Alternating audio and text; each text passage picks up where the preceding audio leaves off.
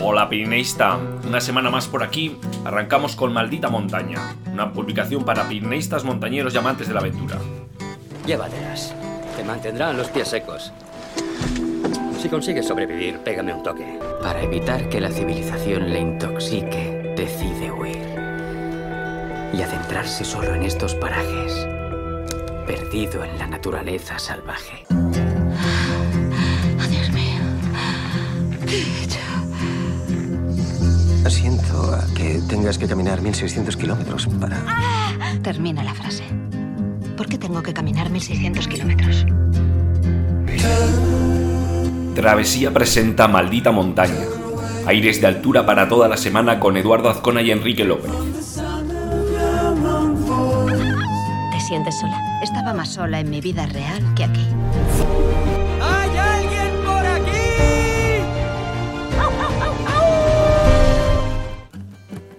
En el anterior boletín volvíamos después de un parón veraniego y bueno, ya arrancábamos el curso, ya nos vais a tener por estos medios semana a semana y lo hacíamos en esa ocasión, en el boletín anterior, mirando a la nueva estación que llega la próxima semana, ¿no? que está ahí al acecho esperando coger el relevo, es el otoño.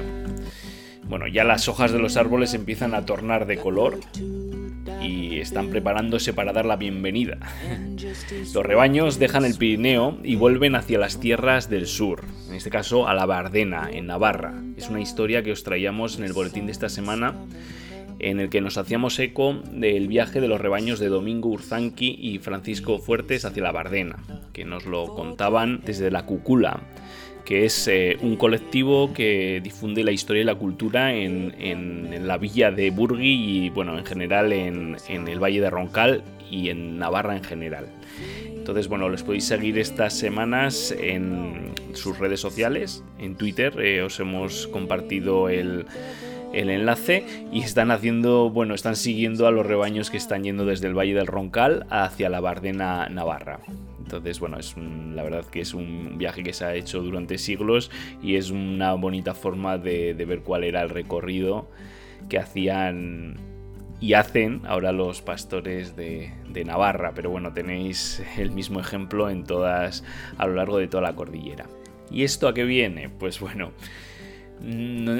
yo estaba pensando en ello y, y me venía a la mente que puede ser una metáfora ¿no? de lo que ocurrirá con el público en general que frecuentamos el Pirineo cuando el sol nos acaricia, eh, sobre todo en la época eh, veraniega que aprovechamos pues para hacer picos, eh, grandes travesías y que de alguna manera pues lo miramos un poco más desde la lejanía cuando se vuelve más agreste, ¿no? Pues con algunas incursiones, pero ya no digamos que no está en el Pirineo en las altas cumbres el, el público general, ¿no?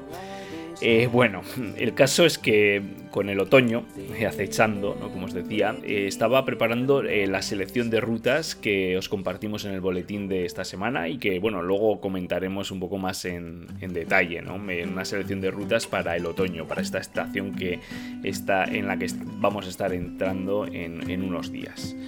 Son rutas que exploran el bosque y, es difícil.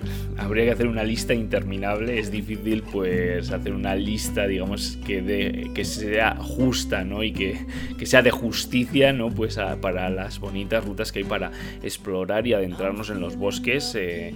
Y en esta ocasión nos hemos salido de la frontera de, los Pirineos, por así decir. Y, y bueno, tenéis ahí una selección de 12 bosques, pues a lo largo de, de todo el estado. ¿Y qué nos falta?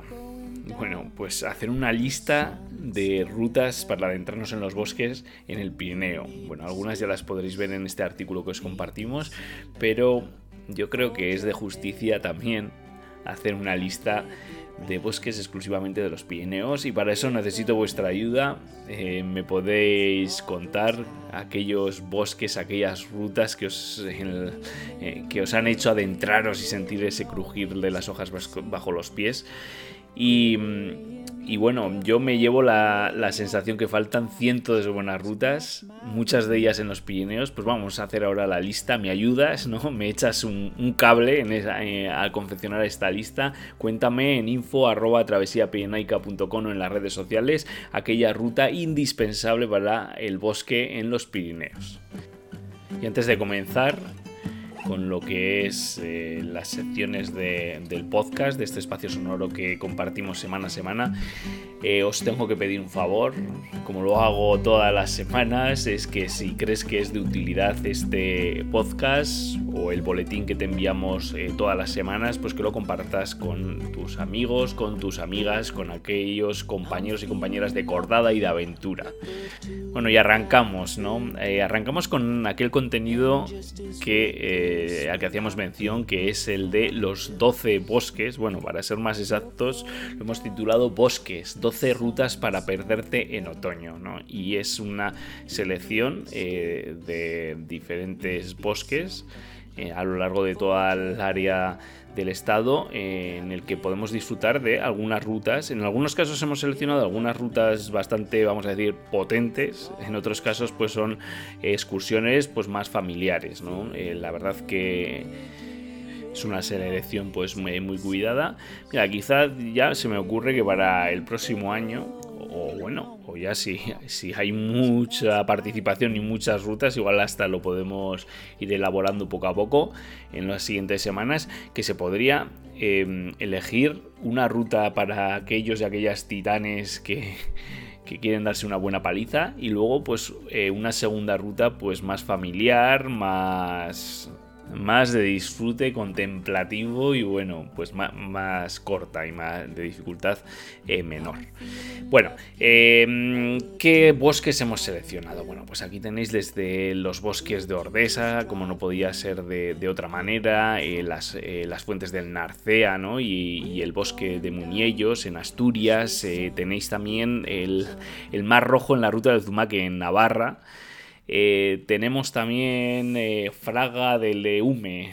¿Qué me pones también? Tenemos, tenemos, tenemos. Bueno, pues sigo, ¿no? También el, Parque Natural del Moncayo. Eh, tenemos los bosques del Saja en Cantabria. Tenemos también los montes de Redes en Asturias. Nos vamos de nuevo a Asturias. Y, seguimos la selva del Irati en Navarra. No podía faltar, así como la selva de Oza en Huesca o eh, Tejera Negra en Guadalajara.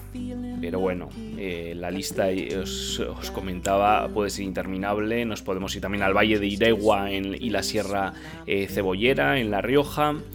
O el Monte de Santiago y el Salto de Nervión. ya sabéis, frontera, Burgos y Álava.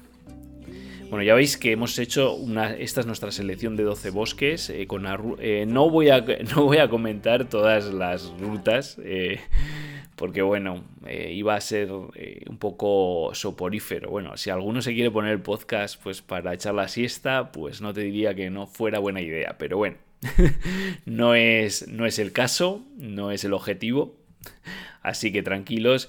Eh, así por, resaltar algunas rutas, ¿no? que ya algunas ya conoceréis. ¿no? Por ejemplo, en Ordesa pues hemos seleccionado eh, lo que es el circo de Soaso y cola de caballo por la faja de Pelay. Una ruta creemos que imprescindible y que podéis acometer pues, de, junio a octubre. ¿no? Digamos que entrando ya en el, otoño puede ser una época espectacular pues, antes de que lleguen las, primeras nieves y se haga eh, impracticable. Esta eh, ruta pues eh, comienza en la pradera de Ordesa, eh, que podemos acceder, como sabéis, desde Torla en coche. tener cuidado si elegís pues los puentes, los puentes del Pilar, por ejemplo, pues porque la verdad que todos nos volcamos en ir a Ordesa y hay restricciones, tendremos que coger el, el autobús para acceder a la mm, pradera y bueno, pues hay que llevar, hay que tener otra logística que el decidir la ruta a última hora y aparecer allá, ¿no? Porque bueno, posiblemente no podamos, no podamos llegar ni a la pradera. Eh, más rutas. Eh, bueno, pues a ver, yo creo que voy a seleccionar también aquí en Navarra. Eh, tenéis la ruta del zumaque. el zumaque es un arbusto que se importó a esta ciudad de Navarra, Castilla Lizarra, en el medievo. porque se utilizaba para curtir pieles tenía, es una fuente de taninos y bueno, pues se utilizaba para curtir pieles en la industria eh, floreciente, de, en, imaginaos en la Edad Media, ¿no? Eh, y entonces, bueno, pues este ha sido como el hilo conductor de esta ruta en la que, bueno, sobre todo en la variante de Valmayor podemos eh, contemplar zumaqueras que en esta época, en otoño, tiene su esplendor de varias semanas eh, en las que están rojizas, rojizas, ¿no? Y entonces pues es, espectacular, ¿no? Así como anécdota, el, eh, se utilizaba para curtir pieles, pero él, tiene un fruto, el zumaque, que se utiliza muchísimo en gastronomía en Oriente Medio es eh, el sumac, que igual algunos lo conoceréis, y se elabora una cerveza artesana local, la Rus, que si os, os animáis a realizar la ruta, esta ruta de 13 kilómetros y unas 3 horas y media, 4 horas a lo largo de la ciudad de Estella Lizarra, pues eh, qué bonita manera de terminar el día que echando un tentempié regado con una Rus Beer, ya sabéis. ¿Y más rutas que tenemos? Bueno, pues ahora nos vamos a ir al Parque Natural del Moncayo. La vertiente norte eh, es muy más fría y húmeda y podemos encontrar roberales, pinares, hayedos. La verdad es que es un lugar espectacular. Bueno, y la ruta que podéis hacer es la de el hayedo de Peñarroya. Es una ruta, es una excursión eh, sencilla de dos horas eh, y media, 7,8 kilómetros, circular, y que el otoño es la época eh, propicia para realizarla. Entonces, esta es nuestra recomendación, pues para ir en familia, ¿por qué no? Ya para concluir, nos vamos a la selva de Irati. Ya sabéis, ese bosque inmenso que tenemos en la comunidad autónoma de Navarra y que nuestra propuesta pues es una ruta que ya os hemos compartido en alguna otra ocasión, que es una ruta circular en la selva de Irati, Guerrería y Malgorra desde las casas de Irati. Bueno, es una, es una ruta eh, que, como os decíamos, es, circular y que eh, utiliza dos de los senderos balizados en la zona, el camino viejo a casas de Irati y el camino viejo a Coista es posiblemente pues, la mejor combinación de senderos eh, que encontramos en el interior de la selva de Irati y el barranco de Urchirria, uno de los principales afluentes que forman el río Irati. Y bueno, pues es una ruta pues muy recomendable, 15 kilómetros con 3 kilómetros para ser más exactos y cerca de 1000 Em, metros de desnivel. Bueno, que podemos acometer en unas 6 horas y lo único, pues le hemos dado una dificultad alta por lo confuso de algunas zonas, eh, sobre todo en la parte más alta de la ruta, ¿no? entre a, a y Malgorra y sobre todo también el descenso a Coista. Así que bueno, a tenerlo en cuenta. Y esta ha sido nuestra selección de 12 bosques, 12 rutas para disfrutarlas en otoño. Como os decía al comienzo de este podcast, vamos a seguir completando la lista pues con vuestras aportaciones. Y ya si me las seleccionáis en el Pirineo, pues sacamos otra nueva lista, pues para que nadie se quede sin su ruta en la nueva estación que llega la próxima semana.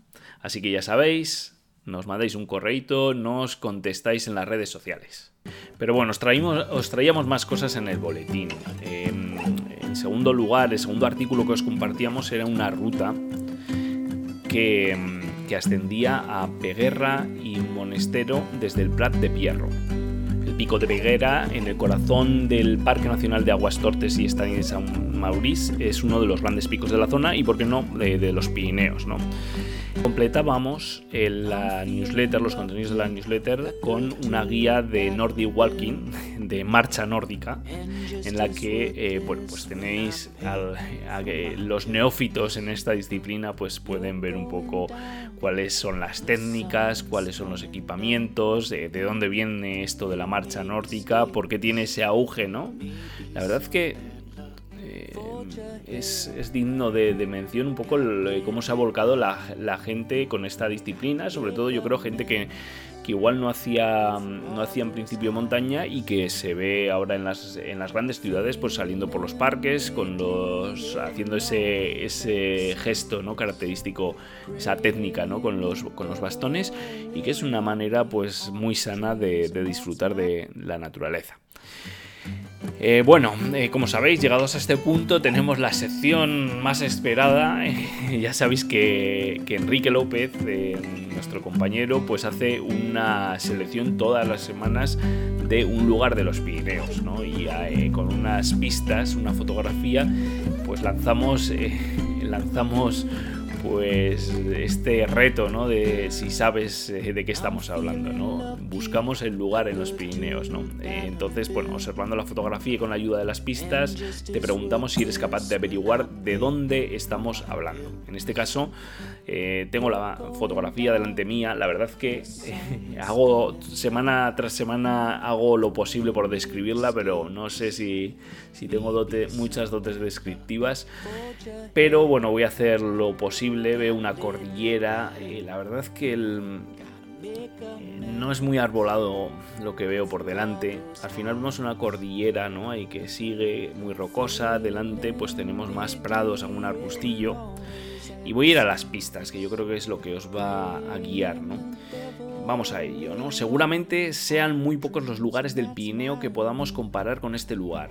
Paraíso de las escaladas invernales y lugar ideal para la bicicleta de montaña o las excursiones en familia durante el verano. Vale, vale, vale.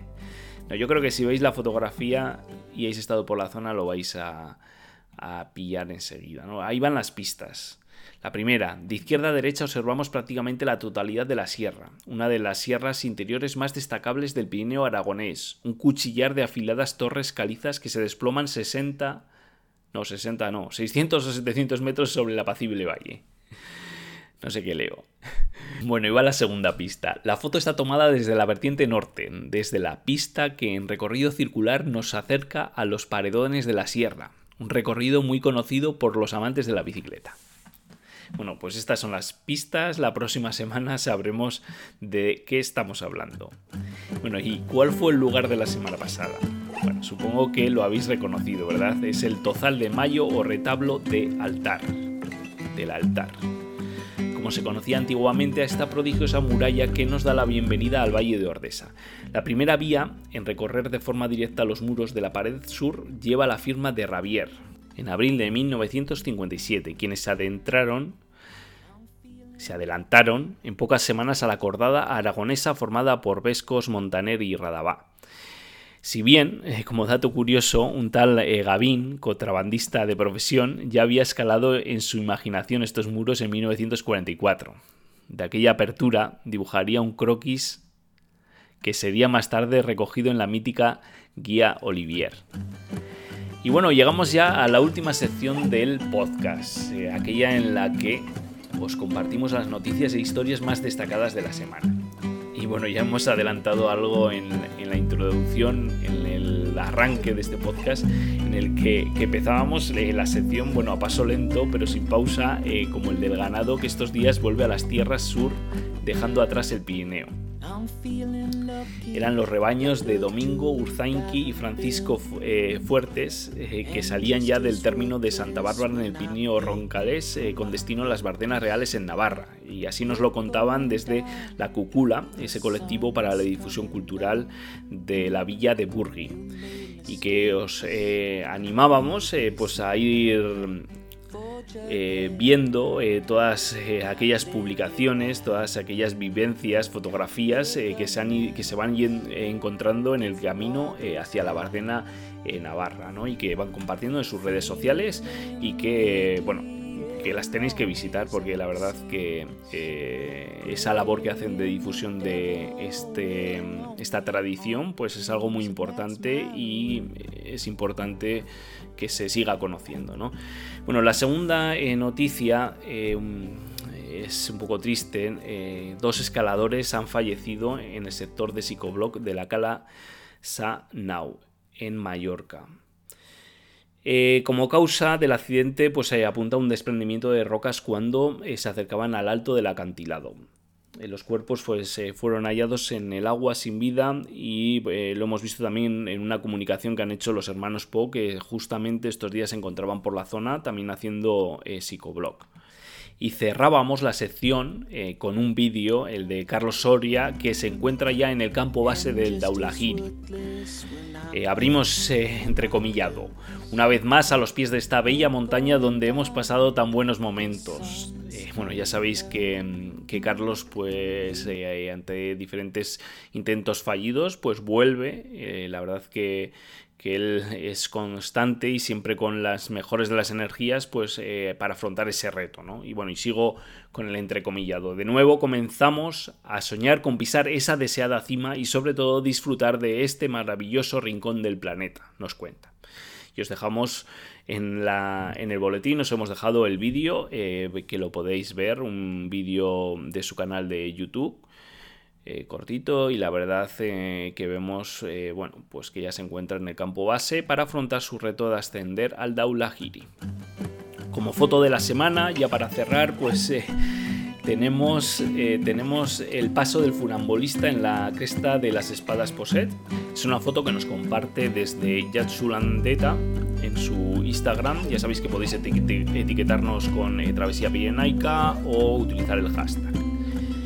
Y bueno, la verdad que nos da una idea de la aventura que han tenido entre manos. de hecho, parece que, eh, que están a la carrera ¿no? sobre ese paso del funambulista en la cresta, que asciende eh, de las espadas al poset.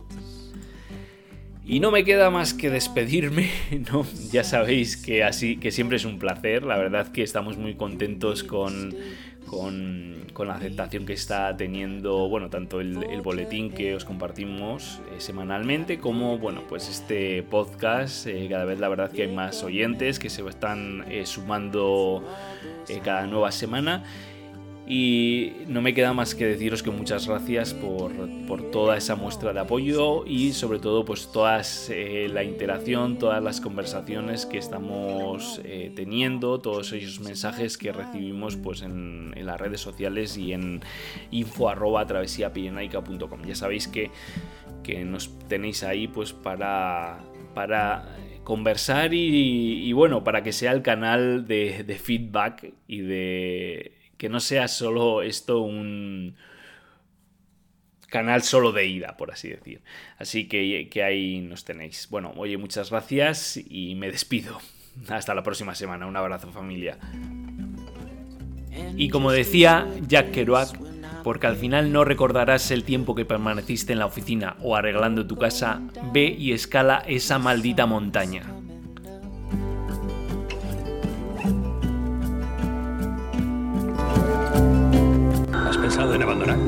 solo una vez cada dos minutos o así. Si quieres algo en la vida,